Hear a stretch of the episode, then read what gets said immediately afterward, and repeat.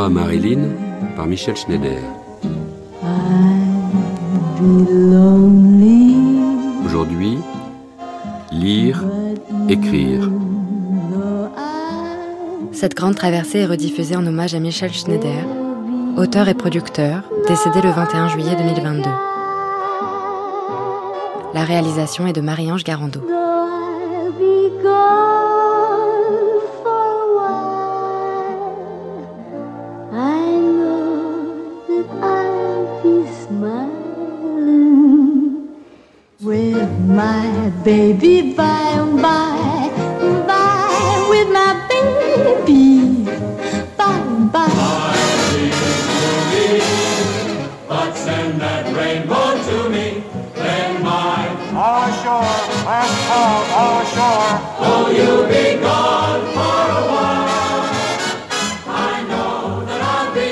Une actrice n'a pas de bouche, pas de pied, les épaules portent légèrement, relâchées, tout le corps.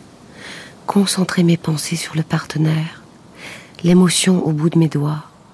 Rien ne doit s'interposer entre moi et mon rôle. Mon émotion, concentration, sentir seulement qu'on se débarrasse de tout, le reste. Mon esprit parle, pas de regard, le corps seulement.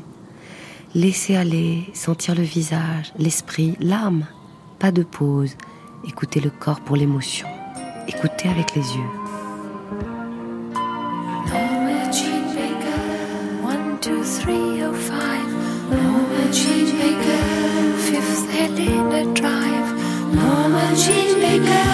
Qui sait maintenant où elle est? Peut-être plus à elle en diagonale.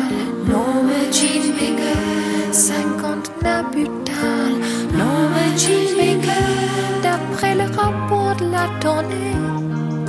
Chef de district délai, Jean Baker. Quelque chose est à Norma Jean Baker. Téléphone à main droite, Norma Jean Baker. Il est possible qu'elle ait voulu appeler, elle est Norma Jean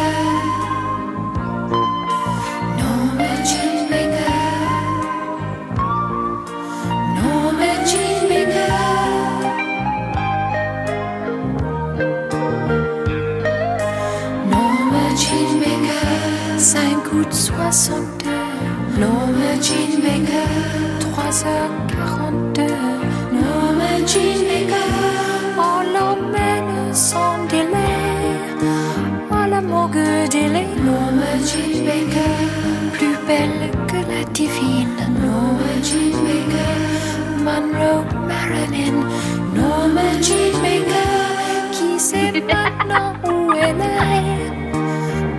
Peut-être plus à elle est Norma Jean Baker.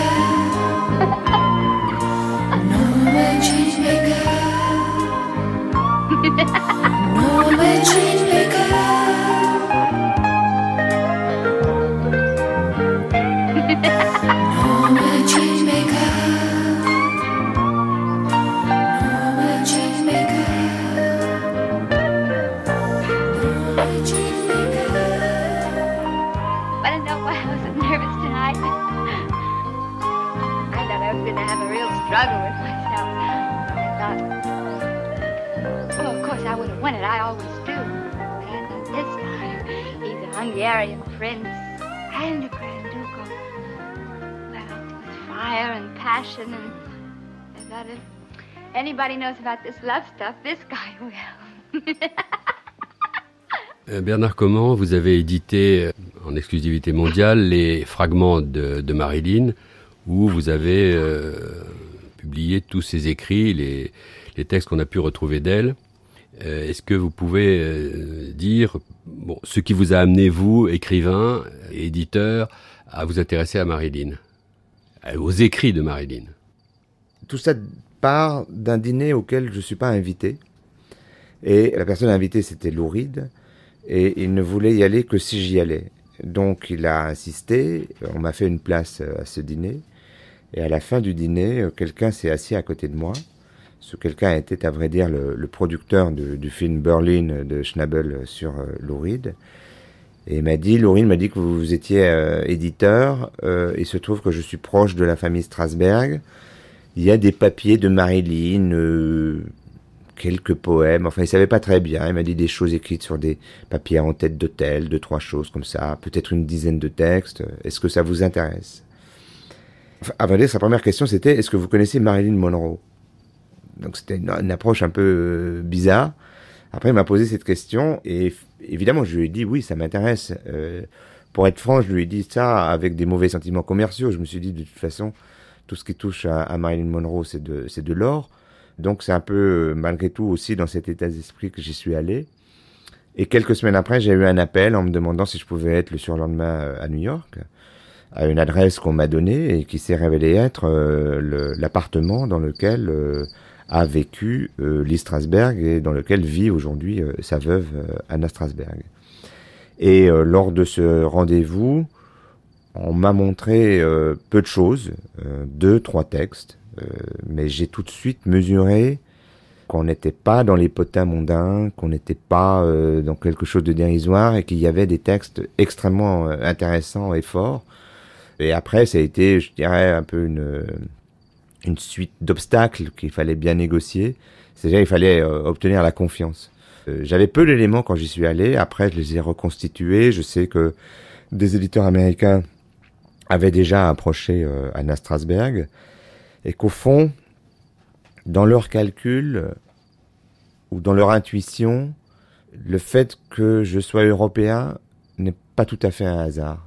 Ils ont eu le sentiment que une tradition européenne, euh, sans doute plus respectueuse euh, de l'auteur, était mieux à même d'approcher cet ensemble de papiers euh, qui était un ensemble en vrac. Hein, et comme me l'a dit Anna Strasberg, voilà, je vous donne un tas de papiers, regardez si vous pouvez en faire un livre. Alors, ça a été long parce que d'abord, il y a eu au deuxième rendez-vous, j'ai pu lire un peu plus de textes, mais pas tout.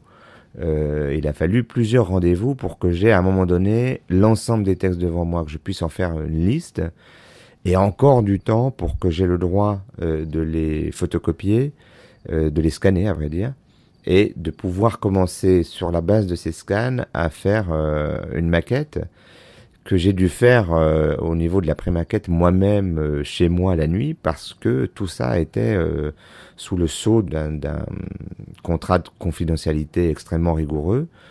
Et, une fois que j'ai terminé euh, cette maquette, euh, je l'ai proposée à, Anna Strasberg, qui a été ravie parce que euh, c'est exactement ce qu'elle attendait. C'est pas un mérite personnel. Je pense que là, c'est vraiment la façon dont on peut construire en Europe un livre de ce genre qui allait dans le sens de ce qu'elle voulait.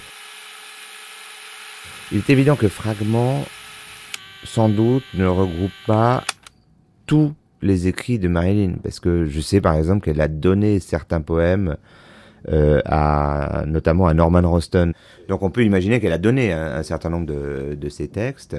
Et puis on peut légitimement penser que euh, de par euh, la nature des relations entre Marilyn et les frères Kennedy, qui étaient quand même l'un garde des sceaux et l'autre président des États-Unis, il y a un nettoyage qui a été fait euh, à sa mort, euh, ce qui ne me semble pas non plus euh, extraordinairement scandaleux, ce qui est, ce qui est euh, disons, euh, le respect technique euh, des règles euh, communes. critique pas la, la théorie du complot nécessairement. Absolument. Moi, je crois pas du tout à, à la théorie du complot. Évidemment, c'est c'est toujours séduisant d'avoir euh, d'avoir l'idée euh, d'un carnet où des secrets euh, indévoilables auraient été consignés. Et En plus de ça, euh, pour avoir consulté alors l'ensemble de, ses écrits, et notamment les carnets qu'elle avait, pour moi, ce qui est frappant chez elle, c'est la discontinuité. Euh, C'est-à-dire qu'elle commence un carnet, elle remplit trois, quatre pages, et puis ensuite il y a 50 pages de vide, il y a encore une page remplie un autre jour, euh, et puis peut-être deux pages vers la fin des 150 pages de ce carnet. C'est pas quelqu'un qui était systématique dans son écriture. Euh, elle n'est jamais systématique. Il y a des gens autour d'elle qui l'étaient, parce qu'il y avait quand même euh, pas mal de personnel, euh, aussi bien à Los Angeles qu'à New York, puisqu'à partir de 55, elle est vraiment répartie entre, entre les deux côtes. Mais elle-même, elle est très discontinue. Donc c'est totalement incompatible avec, en tout cas, ce que je vois et ce que j'ai pu observer de ses écrits, d'imaginer qu'elle aurait scrupuleusement et méthodiquement rempli un carnet rouge avec, les, avec des secrets d'État et, des potins euh, compromettants. Seule. Je suis seule. Je suis toujours seule, quoi qu'il arrive. Il ne faut avoir peur que de la peur. En quoi est-ce que je crois? Qu'est-ce que la vérité? Je crois en moi jusque dans mes sentiments les plus délicats et ténus. À la fin, tout est ténu. Mon liquide le plus précieux ne doit jamais se répandre. Ne répandez pas votre précieux liquide, force vitale. Voilà tous mes sentiments, quoi qu'il arrive. Mes sentiments ne trouvent pas à se développer dans les mots. Je suis pas sûr qu'elle passait tellement de temps à écrire. Alors, il y a, y a une correspondance, disons, qui était euh, gérée justement par les gens qui travaillaient pour elle, qui tapaient à la machine, etc. Il y a des doubles euh, qui sont conservés. Pour le reste, je suis pas sûr qu'elle écrivait tellement, tellement de lettres. Elle passait énormément de temps au téléphone, hein, quand même. Moi, mon sentiment, c'est que elle l'écrivait essentiellement dans des moments où elle éprouvait le besoin de reprendre un peu pied. Euh, dans fragment, il y a un texte où elle dit qu'elle a passé l'essentiel de sa vie sur des sables mouvants. Et euh, précisément, je pense que quand les sables étaient un peu trop mouvants, on sent d'ailleurs dans la nature des textes euh, qu'elle écrit que c'est des moments où- où son état d'âme se dépose comme ça, un peu en direct. C'est d'ailleurs moi ce qui me touche beaucoup euh, dans la nature de ces textes, c'est qu'on n'est pas du tout euh, ni dans le journal euh, intime tenu jour après jour, là aussi avec une certaine méthode et avec une forme préétablie. On n'est pas non plus, et encore moins, dans les mémoires d'une star reconstituée a posteriori. On est vraiment dans, dans, ces espèces de... C'est presque des, des, textes épiphaniques qui répondent à, à une espèce de besoin, de besoin urgent de faire le point. euh, et l'écriture est, au fond, la technique pour euh, essayer de, se comprendre, euh, de... Seuls quelques fragments de nous toucheront un jour des fragments d'autrui. La vérité de quelqu'un n'est en réalité que ça. La vérité de quelque un. On peut seulement partager le fragment acceptable pour le savoir de l'autre. Ainsi, on est presque toujours seul. Comme c'est aussi le cas de toute évidence dans la nature. Au mieux peut-être, notre entendement pourrait-il découvrir la solitude d'un autre. En dehors de ces textes qui composent fragments, les archives maintenant, c'est ce qui a été précisément classé, archivé par les gens qui entouraient Marilyn. Euh, C'est-à-dire euh, les secrétaires euh, personnels, euh, euh, la relation publique qu'elle avait. euh, c'est des milliers de documents. Alors il y a tout. euh, Contrats, il y a des. il y a beaucoup de contrats, oui, il y a beaucoup de contrats, il y a beaucoup d'échanges. Des lettres avec le cinéma, oui. voilà, beaucoup de, de lettres avec le cinéma, euh, de renégociations. Euh, Il y a beaucoup de factures. Alors les factures, euh, c'est à la fois passionnant et, et fatigant. Euh, ça peut être amusant. Ce qui est amusant, par exemple, c'est de voir que il y avait euh, une épicerie fine, sans doute, euh, dans le quartier chic de Los Angeles, en, bas de Beverly Hills, du côté de Rodeo Drive, c'est-à-dire le quartier le, plus chic, il y a une, épicerie qui, a disparu maintenant, qui s'appelait Jorgensen. Et il y a une quantité de factures et on se rend compte qu'il y a une vie euh, domestique. et que euh, l'histoire de la cuisine n'est pas quelque chose d'anodin. C'est-à-dire, elle a un vrai investissement dans le fait de recevoir, dans le fait de préparer des repas. euh, elle se fait livrer beaucoup de, de denrées alimentaires, euh, Même à la fin, même dans les dernières années. même dans les dernières années. Oui. Il n'y a pas que du Dom Pérignon, il y a... Non, non, non. D'ailleurs, il n'y a pas tellement de Dom Pérignon, il y a plutôt d'autres marques de champagne. Il y a parfois du caviar, il y a du champagne, régulièrement. Et j'ai par exemple dans les documents retrouvé un échange de lettres avec je sais plus quelle revue euh, culinaire euh, où elle remercie la rédactrice en chef de lui avoir euh, envoyé la recette de la bouillabaisse et du bœuf bourguignon en lui disant qu'elle va pouvoir enfin préparer ses plats pour ses invités et pour Arthur. Euh, Ce que je sais, en revanche, par exemple, c'est que euh, elle a reçu beaucoup de lettres, et notamment des, lettres d'amour, et que euh, toutes les lettres que lui a adressées Arthur Miller étaient dans ses affaires, et que euh, Lee Strasberg, après la mort de Marilyn, quelques années après, je crois, les a restituées à Arthur Miller. Les deux ne s'entendaient pas très bien, c'est un euphémisme. Strasberg et Miller, mais euh, Strasberg a eu l'élégance de lui de, de lui redonner euh, les lettres. Alors est-ce qu'un jour euh, la succession Miller euh, en fera état et les publiera euh, Ça, on ne sait pas quoi. Mais euh, effectivement, il y a il y a une part d'ombre. Hein, on ne sait pas. euh, Il y a, il y a d'autres écrits, d'autres choses. Oh, silence. Ton calme me fait mal à la tête et transperce mes oreilles, cogne ma tête avec le calme des sons insupportables et continus.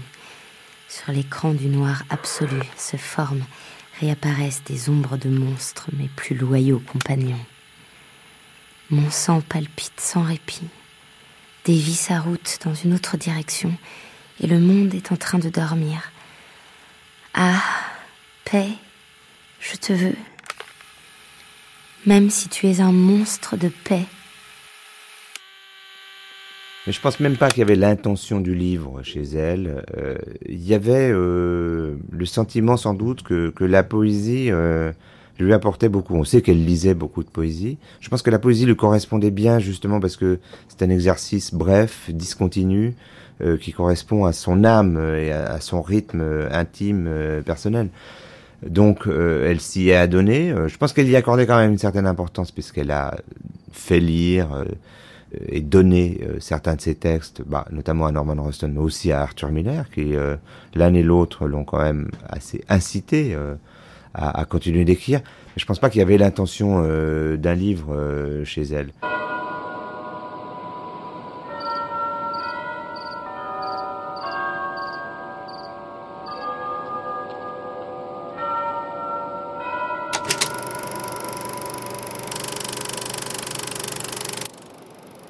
De son vivant, Marilyn a fasciné beaucoup d'écrivains. En 1959, alors qu'elle donne l'impression d'être heureuse dans son mariage avec Arthur Miller, la jeune Sylvia Plath, qui rêve de devenir écrivain, femme et mère, s'identifie à elle et à son bonheur apparent. Elle note dans son journal. Dimanche 4 octobre 1959. La nuit dernière, Marilyn Monroe m'est apparue en rêve, comme une sorte de marraine fée. Une occasion pour elle de bavarder avec son public. Presque en larmes, je lui ai dit combien il comptait pour nous, Marilyn et Arthur Miller. Alors même bien sûr que ils ne nous connaissent pas. Elle m'a fait une manucure d'une main experte. Je ne m'étais pas lavé les cheveux et je lui ai posé des questions sur les coiffeurs. Elle m'a invité chez elle pour les vacances de Noël. Sylvia Plath continua de souffrir de dépression et d'effondrement psychique et rejoignant son idéal, se suicida cinq mois après la mort de Marilyn.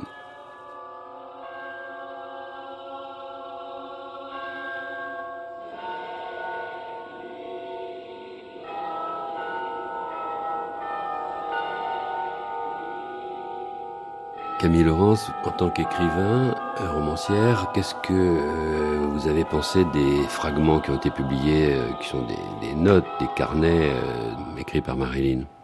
Ah bah, J'ai trouvé ça extrêmement émouvant. euh, D'abord de voir, de pouvoir voir son écriture avec les ratures, avec les hésitations. Et puis de suivre, puisque on suit plus ou moins chronologiquement, euh, de suivre euh, son parcours à, travers ses, écrits. D'ailleurs, on voit que euh, d'une part, il y a une pensée qui est parfois très structurée, il y a une intelligence extraordinaire, et puis euh, je trouve que dans certains poèmes, dans certains fragments, elle montre un talent d'écriture, il y a un grain, il y a quelque chose qui n'est pas du tout anodin. Et je me demandais justement si elle n'aurait pas été plus heureuse comme écrivain que comme actrice. C'est dommage que ça n'ait pas été davantage une voie qu'elle ait suivie, ou peut-être qu'elle ait eu le temps de suivre.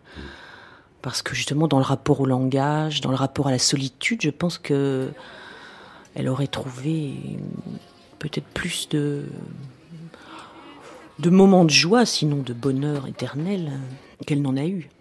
Camille Laurence, vous avez dans un roman publié il y a quelques années euh, fait une mention, plus qu'une mention, une, sorte de portrait euh, de Marilyn euh, comme une image euh, de la féminité qui est ce portrait extrêmement touchant. Comment c'est venu dans ce, dans ce roman Ni toi ni moi? Bah, en fait, c'était un roman dont les personnages principaux étaient une romancière et un cinéaste. Et donc, euh, la romancière réfléchissait sur euh, ce qu'était le, le cinéma et en particulier ce qu'étaient les, les stars pour les spectateurs, notamment euh, masculins. Oui, à cette occasion, je m'étais dit que finalement, Marilyn, c'était euh, une représentation de toutes les femmes dans ce qu'elles euh, craignent d'être, c'est-à-dire uniquement des, apparences, des, apparitions, des, images. Et que finalement, euh, peut-être que Marilyn n'était aimée, ne se sentait aimée que comme image, mais pas comme femme réelle. Euh, Je me souvenais d'une phrase qu'elle disait. euh, elle disait les hommes se couchent avec Marilyn Monroe, ils se réveillent avec moi. Voilà, c'était cette douleur peut-être euh, des femmes que je- j'ai essayé de transcrire dans ce roman euh, à travers euh, le personnage vraiment emblématique de, Marilyn et à travers sa personne aussi, parce que justement ce n'était pas seulement un personnage, cette douleur de ne pas être aimé pour soi-même. Mais je pense que pour Marilyn, en fin de compte, soi-même finissait par n'avoir plus de sens. Tellement elle était prise dans ce, réseau d'images permanentes. Et son rapport au, au langage, euh, vous savez qu'elle elle bégayait sur euh, Oui. dans, dans la vie euh, courante, euh, sur les tournages, elle avait beaucoup de mal à se remémorer les, les, les lignes qu'elle devait dire. Oui. Son rapport au langage qui est extrêmement douloureux, et que ce soit le langage parlé ou le langage écrit. Vous, en tant qu'écrivain, qu'est-ce que vous, vous, vous sentez dans ce rapport singulier au langage? Oui, je me souviens que dans, dans votre livre, hein, dans Marilyn Dernière Séance, vous parlez de ce bégaiement en faisant le rapport avec la mère, euh, le, me, me, me, là, sur, le, sur la lettre M. Bah, moi, je pense que, euh, en effet, il y avait un, une difficulté euh, qui venait certainement du rapport à sa mère, mais en, fait, je le vois aussi ailleurs, dans le fait que sa, sa mère était monteuse cinéma, je crois que c'était son, son métier avant ces problèmes euh, de maladie euh, mentale, mais euh, j'ai toujours pensé que, que Marilyn, au fond, retrouvait sa mère chaque fois qu'elle tournait, qu'il y avait, y avait quelque chose comme ça dans l'image, le fait qu'elle cherchait toujours la caméra, enfin, on, voit, on voit ça dans les, même quand elle, elle ne tournait pas, quand elle était filmée en visite quelque part, elle se mettait toujours euh, dans, dans la lumière. Il y avait toujours un petit clin d'œil, un, un clin d'œil euh, vraiment, oui, à la caméra. Et, je me disais que c'était toujours un, un moyen d'être vu par sa mère. Et du coup, euh, le langage étant plutôt du côté du père, peut-être qu'elle avait une difficulté à se, à se séparer, donc à être euh, à l'aise dans le langage, puisque le langage, c'est euh, c'est la perte, c'est accepter euh, le- la distance, accepter oui, la séparation. Ah! the, the show's going to start in just a minute. And, uh, uh, I, I, I, I, I gotta go powder my nose. Why, Sherry? You're not going to do your show tonight. No, of course not. You got to go pack your suitcase. Oh, it's already packed. I mean, I, I, I gotta go powder my nose. Jerry, what's the matter with you? Are you sick or something? No, I ain't sick, Ma. I just can't lie to you. And I, I can't marry you, and I ain't going to Montana with you. And goodbye forever. Cherry, wait a sec. Cherry, Cherry!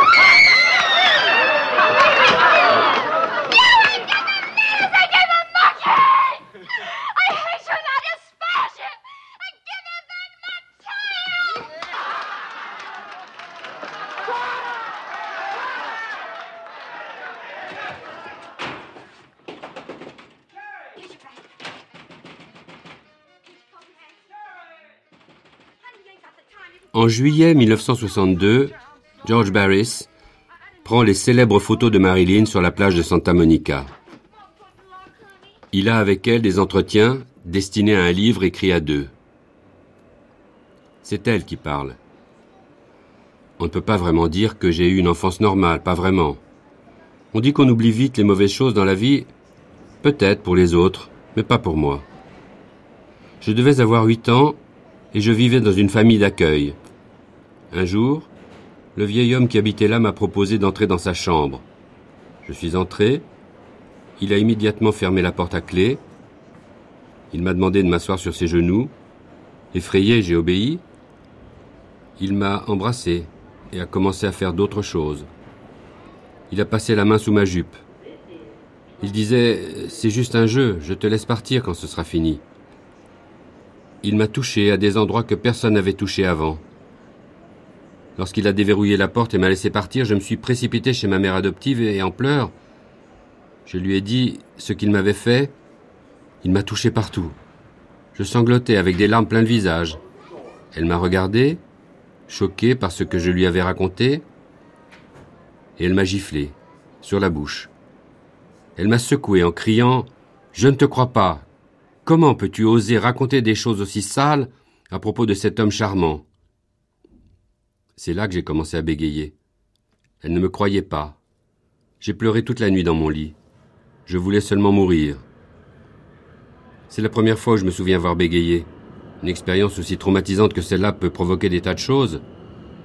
Je crois que chez moi, ça a provoqué le bégaiement. C'est très rare pour une femme, le bégaiement.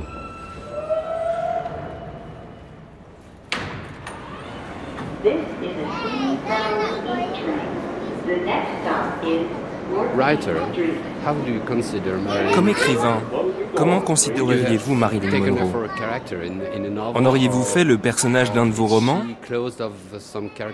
Se rapproche-t-elle du caractère des personnages de vos propres romans Oh yes, yes. I would Oh have oui. taken her as a character Je l'aurais prise comme personnage si je l'avais mieux Um, connue.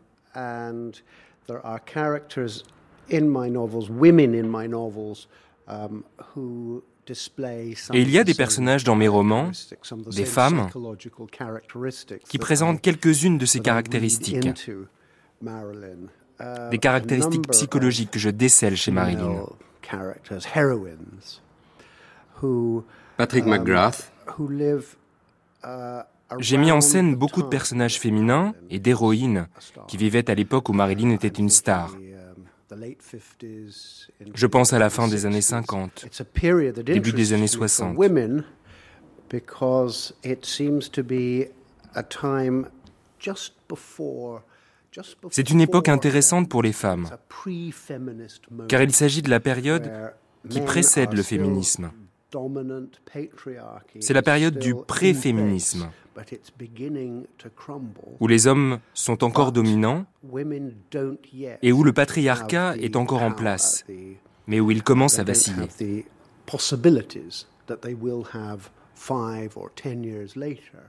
C'est l'époque où les femmes n'ont pas encore le pouvoir, où elles n'ont pas encore les possibilités qu'elles auront 5 ou 10 ans plus tard, et où les femmes peuvent encore être piégées, enfermées dans une famille ou dans un mariage. Elles ressentent le désir de disposer de leur propre autonomie, mais les opportunités sociales ne sont pas là. Je pense que c'est une période où les femmes sont souvent piégées, enfermées, sans aucune véritable échappatoire. Mais elles sont probablement plus conscientes de cette condition que 10, 20 ou 30 ans plus tôt. Good morning. That's his room in there, isn't it? Yes, but Miss Marina, I Oh, but just go up and say good morning. Guess who? uh, a woman who, without J'ai créé mon personnage féminin, Constance, I gave some et sans que je m'en sois vraiment rendu compte, je lui ai prêté des caractéristiques similaires à Marilyn. Elle a les mêmes problèmes. Une enfance malheureuse car elle a perdu sa mère et car son père est très hostile et critique vis-à-vis d'elle. um,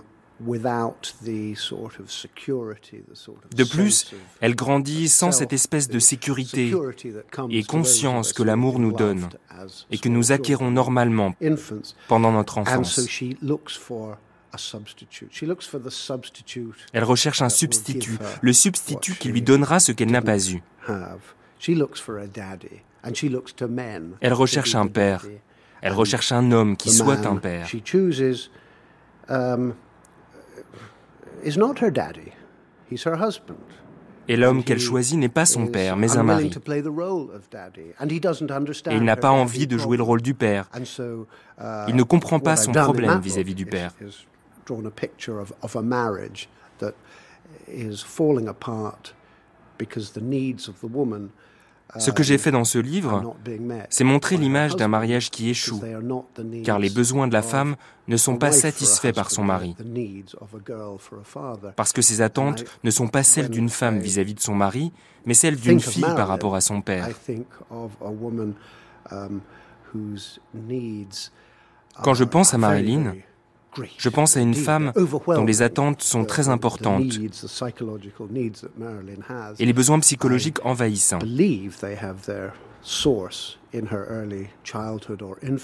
Je pense que ça trouve son origine um, dans sa petite enfance.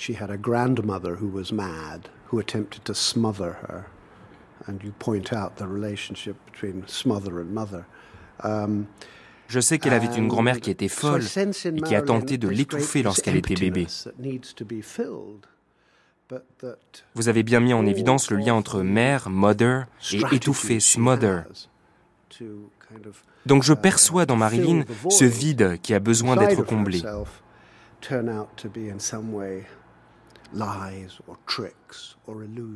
Toute la stratégie qu'elle a conçue pour remplir ce vide interne s'est résumée au final par une série de mensonges,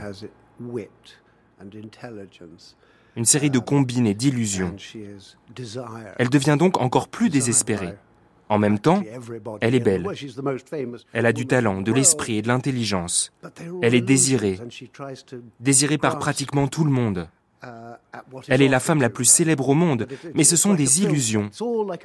Et elle essaie de saisir tout ce qui lui est offert. C'est comme sur un plateau de tournage ou un décor de théâtre. Ça paraît solide lorsque vous le regardez, mais lorsque vous le retournez, ce n'est qu'une façade.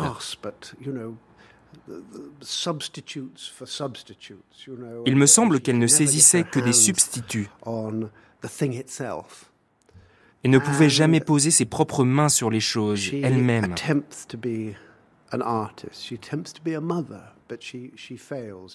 Elle tente d'être une artiste.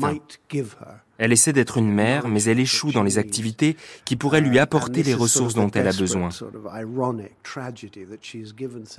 C'est une espèce de tragédie désespérée, ironique, car elle donne tellement d'elle-même.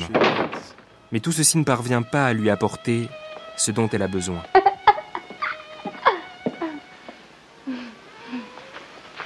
My dear. Oh, I got a solemn word of warning for you. What is that, my beloved? You know what's going to happen? I'm going to fall in love with you. Because I always, always do. Always? Hmm. Both times. So, You better watch out. You better watch out.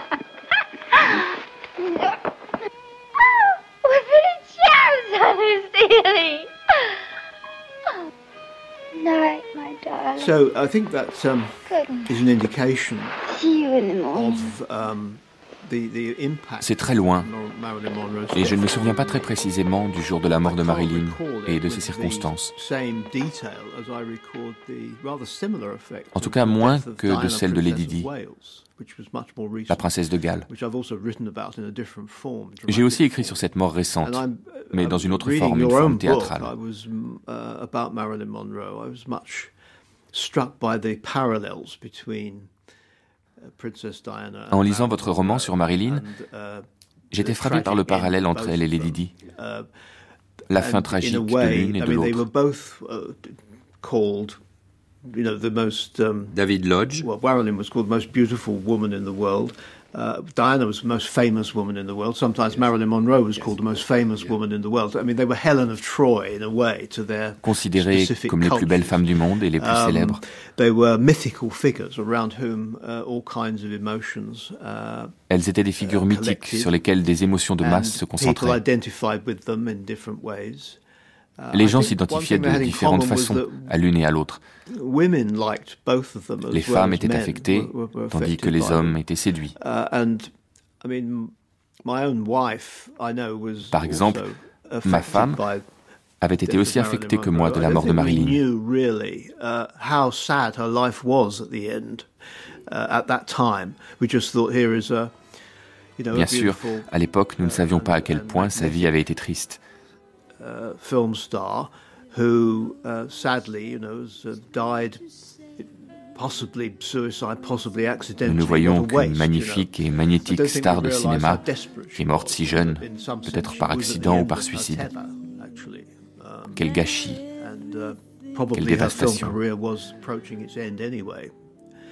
um, Princess Diana also, you feel, was acting in a rather wild way Et alors seulement nous avons compris à quel point elle était abîmée, à quel point elle était au bout du rouleau. um, Peut-être sa carrière d'actrice approchait du dernier acte, de sa fin. um? Lady Di aussi, à la fin de sa vie, s'est mise à agir de façon violente, déséquilibrée, comme si elle se vivait au service d'un destin Um, destructeur.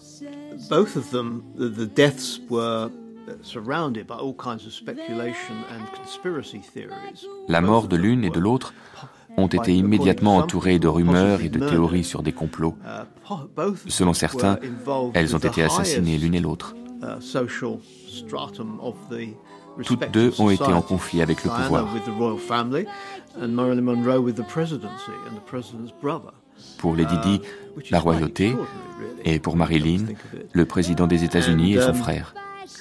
As you reminded me um, at the funeral of uh, Princess Diana, uh, Elton John sang Et an enfin, elegy ultime uh, symétrie, Elton John a repris la chanson qu'il avait écrite sur la mort de Marilyn, Candle in the Wind, uh, pour l'adapter à celle de Lady Di. extraordinary. There was the same blend of celebrity, power, Yes. Le parallèle est extraordinaire.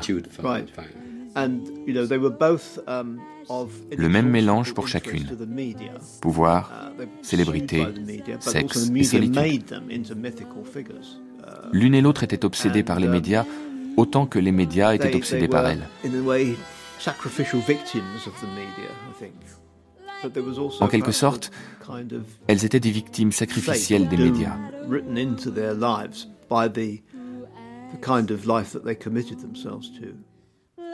Mais il y avait of, aussi une sorte de destinée voulue, quelque chose de fatal dans la in vie dans 50 laquelle years, elles s'étaient engagées. who had that kind of mythical status and had that um, extraordinary Je international ne crois pas qu'il y ait eu dans l'histoire récente des 50 dernières années and, d'autres um, femmes qui aient eu ce statut mythique, cette célébrité mondiale, et qui attiraient une um, telle quantité d'admiration, mais aussi de critiques et de haine. Goodbye. Goodbye, man. Claude Jean-Philippe, Ce qui est très étonnant, c'est que, au-delà des crétins de, de- de journalistes américains qui lui demandaient ce qu'elle lisait, euh, et quand elle disait des titres euh, qui leur paraissaient absolument euh, sans commune mesure avec ce qu'elle était, alors qu'elle les lisait vraiment. C'était vrai.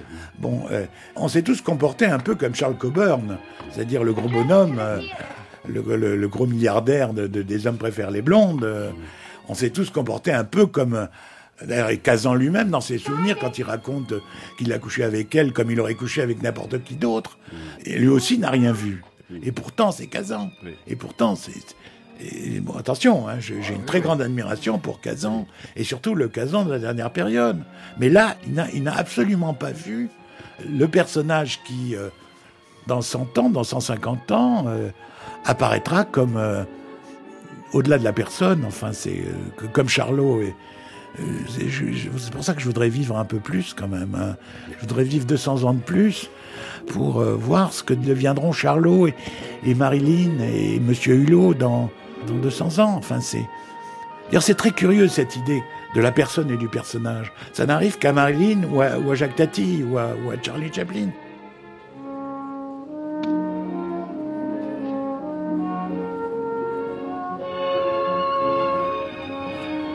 J'ai assisté à un tas de réceptions ultra chic d'Hollywood où je me suis retrouvée parmi les célébrités habillées aussi élégamment que n'importe laquelle et riant comme si j'étais au comble de la joie. Mais je ne m'y suis jamais sentie plus à l'aise que la première fois où je regardais les autres depuis le hall d'entrée. Les sorties mondaines de ce genre représentaient la partie la plus dure de ma carrière pour me faire un nom. Mais au bout de quelques mois, j'ai découvert que je m'ennuyais. Il suffisait d'arriver à une réception avec deux heures de retard, on faisait une entrée remarquée, ce qui faisait une bonne publicité. Les gens importants sont beaucoup plus intéressants ivres et sont plus humains. Dans ces soirées, des idylles amoureuses se font et se défont. Presque tous ceux qui assistent à une grande partie espèrent non seulement un mot flatteur dans les colonnes des journaux, mais comptent bien aussi tomber amoureux ou séduire un nouveau partenaire avant la fin de la soirée. Difficile de croire que l'on puisse avoir le béguin quand on s'ennuie à périr. Mais je sais que c'est vrai, parce que ça m'est arrivé plusieurs fois. J'aimais être assise près de la cheminée avec Monsieur Schenk, l'un des plus grands patrons de la Fox. Je l'écoutais parler de l'amour et du sexe.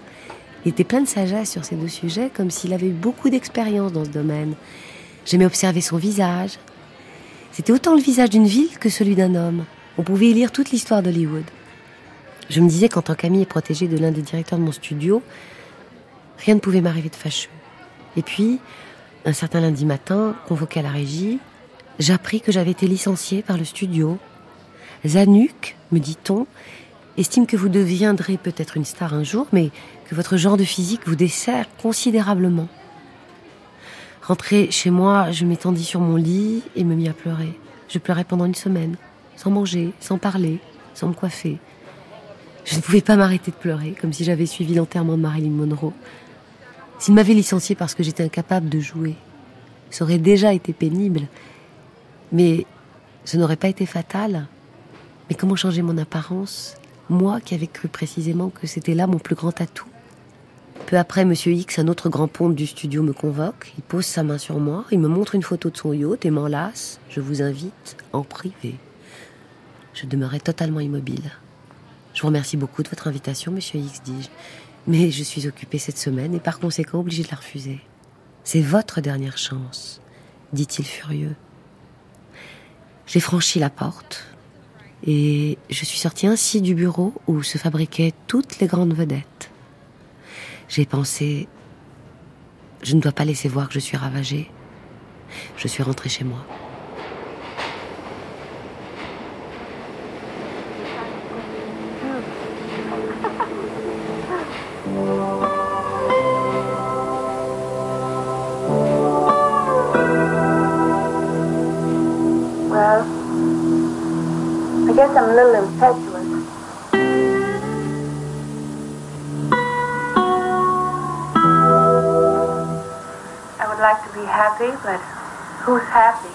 Catherine Deneuve. La voix, c'est c'est un parfum très très puissant, je trouve, de la personnalité de quelqu'un. Parce qu'il passe dans la voix tellement de choses. Moi, j'ai toujours pensé que la voix était beaucoup plus. évoquait beaucoup plus de choses que, l'image.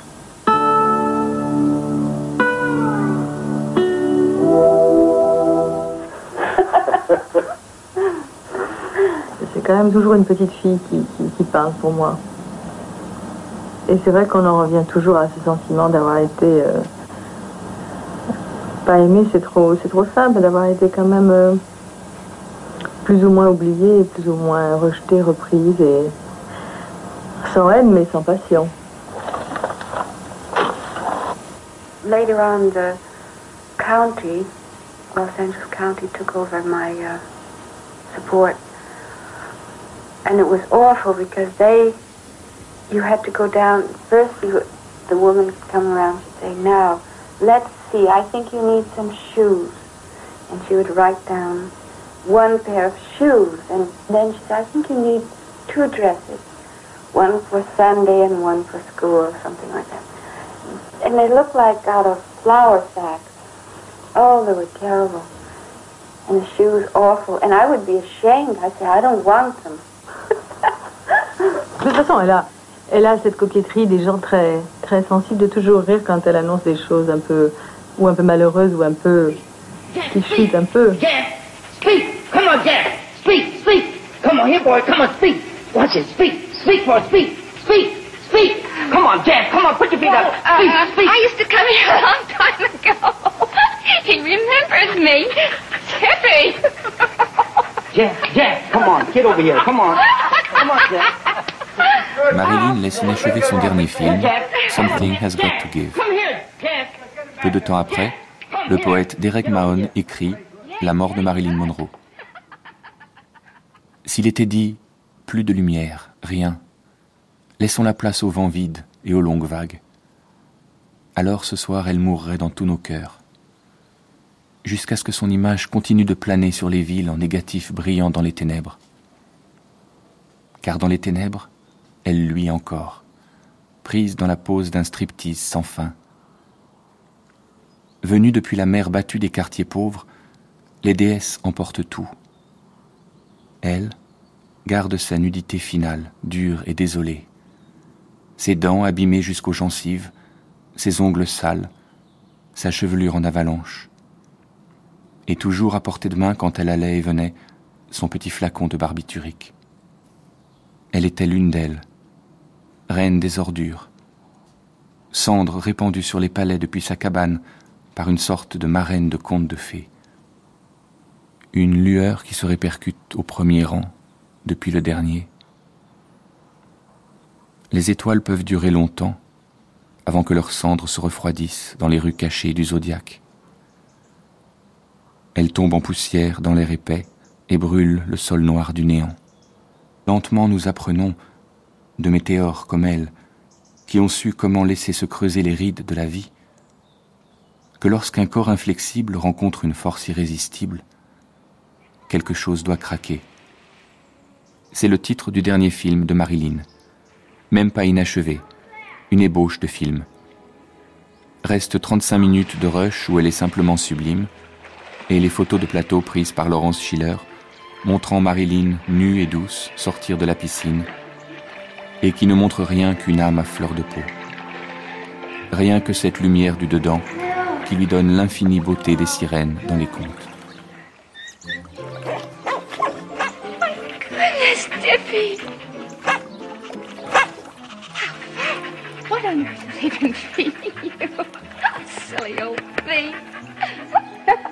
How does he know you?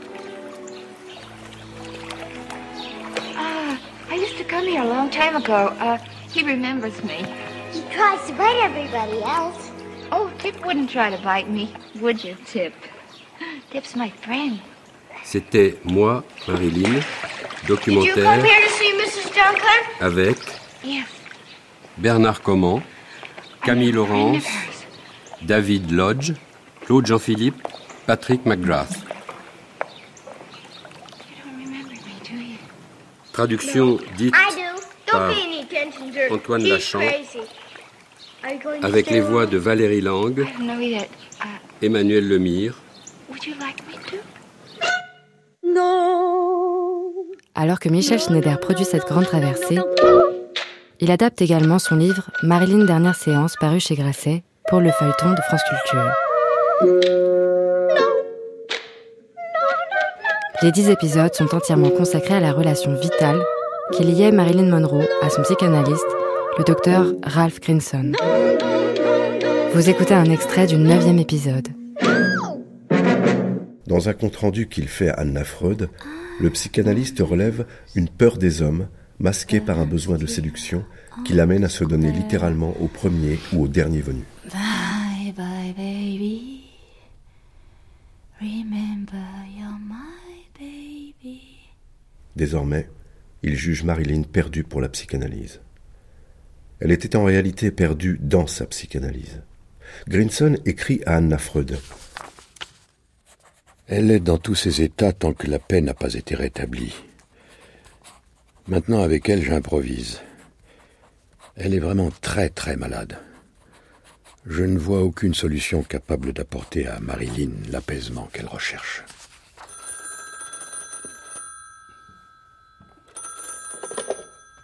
Allô Docteur Grinson Oui Marilyn, euh, je vous dérange Non, non, non, pas Je du suis tout. descendue par l'échelle. je Docteur. La terre est Au cours de la dernière année de sa vie, les relations de Marilyn avec son analyste devinrent passionnelles. Grinson entendait incarner le père qui lui avait Oui. fait défaut. Il assumait le fait de satisfaire son fantasme d'un foyer retrouvé et d'effacer de sa vie tout ce qui pouvait faire mal. Oui. Marilyn se mit à lui téléphoner à toute heure du jour et de la nuit pour discuter de ses rêves, angoisses et inhibitions. Ses hésitations à propos d'un scénario et même ses rendez-vous amoureux étaient traités comme des éléments relevant de sa cure. Le psychanalyste commença à annuler régulièrement ses rendez-vous avec d'autres patients à son bureau de Roxbury Drive et à se précipiter chaque jour chez lui pour rencontrer en privé Marilyn. Il décida même de faire désormais certaines séances avec sa patiente allongée sur le divan. Marilyn trouvait cette relation à la fois flatteuse et satisfaisante. Mais le milieu des studios commençait à considérer que la situation du couple Ralph Grinson et Marilyn pourrait faire un bon scénario. John Huston, dont les rapports avec la psychanalyse et les psychanalystes avaient été passionnés, éclatait de rire devant cette tragicomédie. Ce n'est plus le prince et la danseuse, disait-il en référence au film anglais et costumé de Laurence Olivier, c'est le psychanalyste et sa doublure. S'il avait été moins paresseux, il en aurait bien fait un film. C'est un bon scénario. Chacun sans le savoir se fait le metteur en scène de l'autre, chacun joue le rôle qu'il ne sait pas être, lui un artiste, elle une intellectuelle. Et chacun finalement est devenu le rêve de l'autre. Avant de se rencontrer et hors de leur rencontre, ni l'un ni l'autre n'étaient fous. Ensemble, ils le deviennent. Ils le deviennent. Les amis de Marilyn, Alan Snyder, Ralph Roberts, Paula Strasberg et Pat Newcomb, commencent à lui dire que le psychanalyste a une trop grande emprise sur sa vie. Il n'est pas ton ange gardien, il est devenu ton ombre, ou plutôt toi la sienne, lui dit Pat. Et Roberts racontera ensuite qu'à cette époque, loin de vouloir sevrer Marilyn de tout médicament, le psychiatre autorisait la dose de 3 mg de Nambutal par jour et la lui fournissait lui-même. Snyder commenta des années plus tard Je n'ai jamais aimé Grinson, ni son rôle auprès d'elle. Il ne lui faisait pas du bien. Il lui donnait tout ce qu'elle réclamait. Il la gavait de n'importe quelle drogue. Il y avait quelque chose de malsain dans leur relation. Quelque chose lié à l'argent. L'argent. D'ailleurs, j'ai découvert que Grinson était en bonne place dans les registres de paye de la Fox. Marilyn répondait à ses amis qu'elle était contente d'obéir, pour une fois que quelqu'un la guidait et lui disait ce qu'il fallait faire. Elle aurait même accepté que son psychanalyste lui dise qui il fallait être. C'est mon sauveur. Il s'appelle Roméo. Romy pour les intimes. Tu crois ça? Je l'appelle mon Jésus. Ah, Il fait des choses formidables pour moi. Il m'écoute. Il me donne du courage. Il me rend intelligente. Il me fait penser. Je peux affronter n'importe quoi avec lui. Je n'ai plus peur. À mesure que sa cure avançait et que le transfert devenait plus intense et plus chaotique, les rapports entre Marilyn et la famille Grinson devinrent plus étroits. Marilyn gardait toujours au frais une bouteille de Dom Pérignon chez son analyste, afin de se servir une coupe de champagne après sa séance. Elle restait régulièrement dîner avec eux et ne rechignait pas à faire la vaisselle. Elle adorait la cuisine de style mexicain où la famille se rassemblait et la pièce de séjour aux murs lambrissés, remplie de livres et d'œuvres d'art. Après 25 ans de mariage, Ralph et Hildy restaient très dévoués l'un à l'autre et très proches de leurs enfants.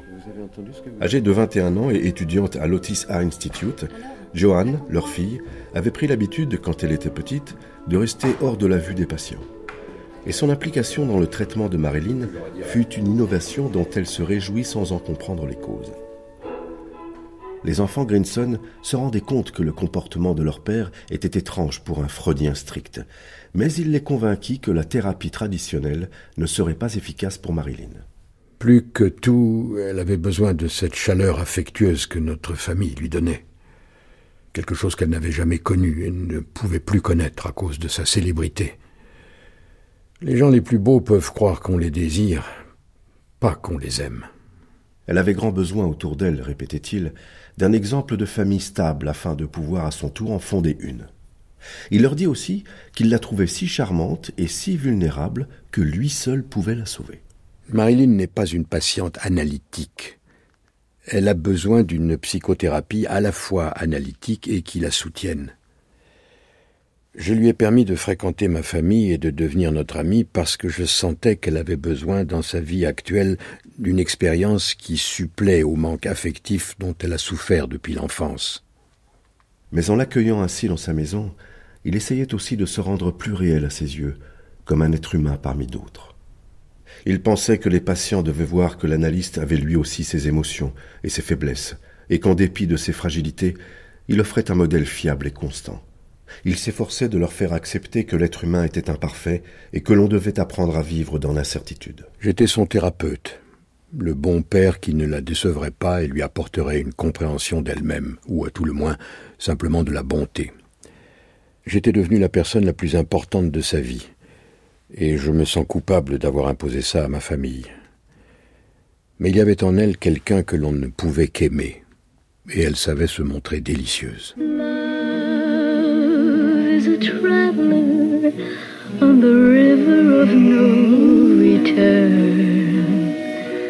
Marilyn Monroe est interprétée par Clotilde Morgièvre et le docteur Grinson par Georges Kless. La narration est confiée à Mohamed Rouabi et Johanna Nizar. La réalisation est de Juliette Eman.